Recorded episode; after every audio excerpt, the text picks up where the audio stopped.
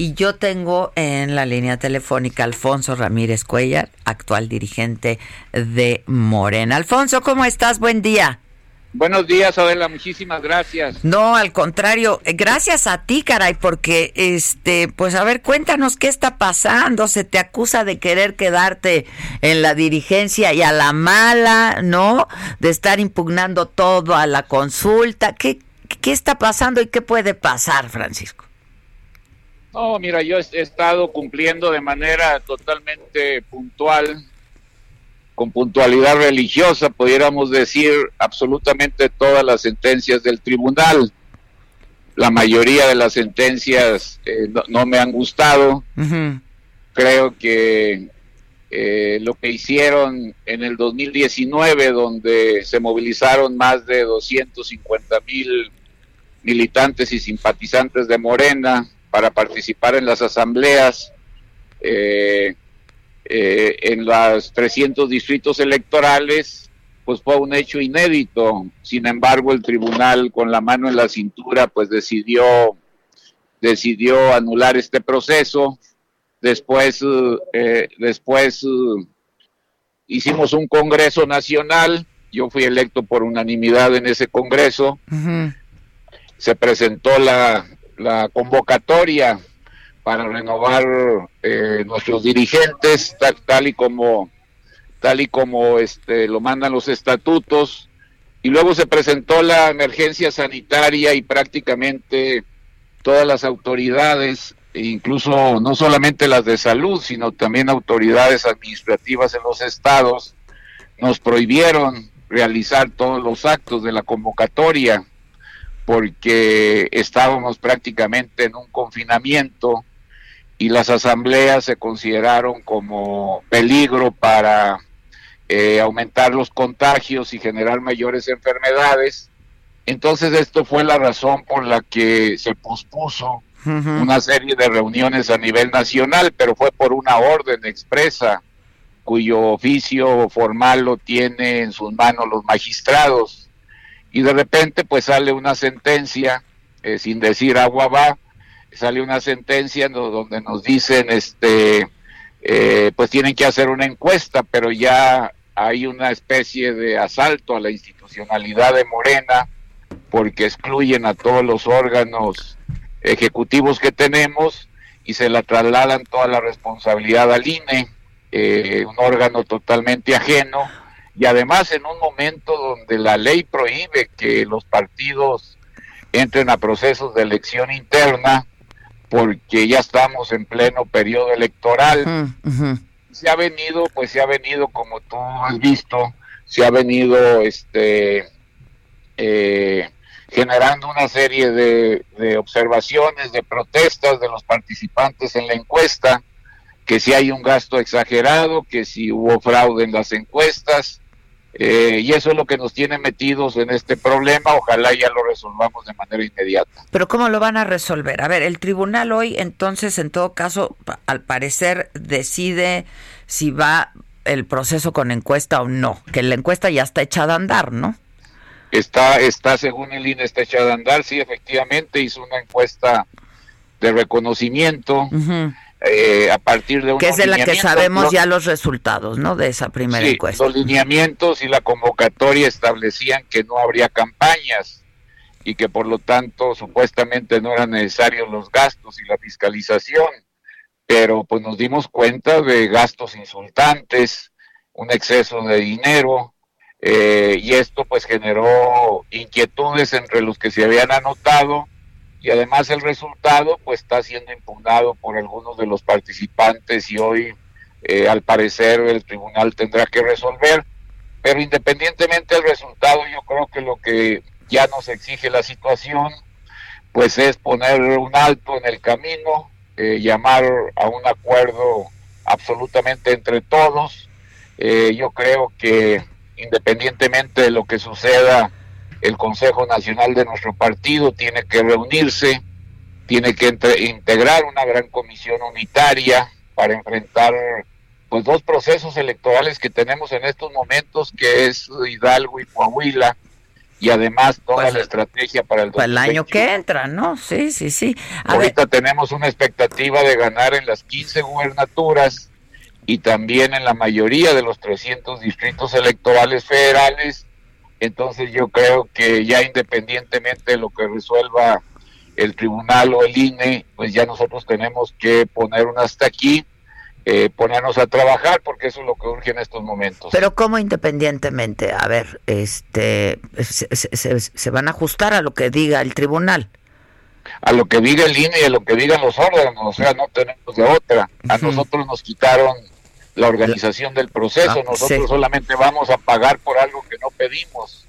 Vamos, nos van a cobrar aproximadamente 21 millones de pesos por las encuestas cuando un proceso interno pues nos salen menos de 8 millones, ¿no? Con todas las asambleas y toda la movilización de la militancia en el país, pero bueno, eso es lo que dice la sentencia, habrá que pagar este este monto, recordando que Morena pues es el único partido que ha renunciado al 50% de sus prerrogativas. Cada año nos descuentan poco más de 800 millones de pesos. Entonces, este, eh, pero bueno, ese es otro otro problema, lo que ya necesitamos es entrar a un proceso de unificación muy fuerte. ¿Y cómo le van a hacer? Yo entrevisté a Porfirio la semana pasada y me dijo, a ver, yo estoy proponiendo que haya un candidato de unidad. Seguramente pensando en él, no lo sé. Este, ¿pudiera ser? Pues yo creo que hay muchas fórmulas. Yo creo que todos tenemos que despojarnos de nuestros intereses particulares y la mejor forma eh, que encontremos y que nos garantice la unidad es la que tenemos que echar a andar. Y esto ya no puede seguir así. Tenemos ya muchos meses desde el año pasado con un asedio judicial pues sin precedentes y que se vino a coronar pues con un asalto a la institucionalidad de Morena, con una sentencia hecha a modo, este, eh, y que esto trastoca todas las normas internas de nuestro partido. Entonces, este, ese es lo, yo creo que de mi parte, pues hay toda la disposición de encontrar cualquier solución, no hay que descartar absolutamente ninguna, la que más convenga, en eso yo estoy este, empeñado, porque al final de cuentas mi tarea era solamente organizar el proceso para elegir a los dirigentes. Mm. Yo no tengo ninguna obsesión ni de quedarme ni de nada, simple y sencillamente garantizar este proceso unitario en Morena. Mario dice que, este, seguramente ya lo leíste en su comunicado, que pues él acusa presiones externas para evitar que sean los simpatizantes de Morena los que elijan a su presidente y a su secretario general. Bueno, este, él, también ojalá y pudiera decir algo cuando eh, hubo una sentencia que quitó requisitos fundamentales que marcan los estatutos, ¿no? o sea, una sentencia donde eh, se borró eh, el requisito, que es un requisito fundamental de haber, sido electo por los militantes para consejero nacional, como el requisito fundamental para ser presidente o secretario general.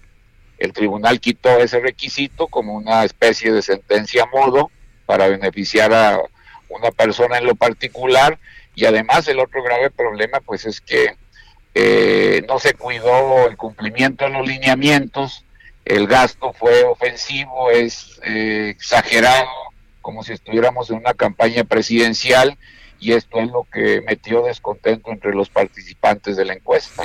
Ahora, este pues Mario dice, ¿no? Y también Jacob y etcétera, que este que has estado haciendo maniobras irregulares para quedarte con la dirigencia. No, para nada, pues si ojalá yo tuviera tanto poder. Y que y lo que se ha estado haciendo, y me lo dijo Mario hace un ratito, ¿no? Es que todo es en contra de que no se queden ellos, de que no se quede él. No, yo creo que aquí este el que resulte ganador. Pues él dice que claramente ellos van a resultar ganadores. Bueno, pues este, así decían en la, en la encuesta de reconocimiento y Porfirio sacó dos a uno, ¿no? y todas las encuestas, y las cosas siguen igual, pues el que ganaría sería Porfirio, con muchísimo. Esa es, el, esa es la, la, situación que todos los estudiosos de las encuestas, de las proyecciones estadísticas, indican que si la encuesta continúa, pues gana Porfirio, ¿no? O sea, porque una ventaja, una ventaja de más de 40 puntos contra 20, pues este es indicativo de que el resultado de la encuesta pudiera favorecer eh, al que salió más alto en, la encuesta de reconocimiento. Ahora, dime algo, ¿tú has tenido acercamiento con Mario Delgado, por ejemplo, con Jacob Polensky ahora, con Porfirio, con, con quiénes has tenido acercamiento? Pues sí, yo tengo reuniones periódicas con compañeros este, de la Cámara que participan con Mario, con Porfirio también, con Citlali, eh, he buscado a todos, entonces yo creo que lo más urgente es un encuentro inmediato. Claro, es que Jacob se llama Citlali. Ah, pero este, si no yo digo Tú dices la, otra Citlali. La, sí, buena. Es que me acordé que J. Cole también se llama la buena.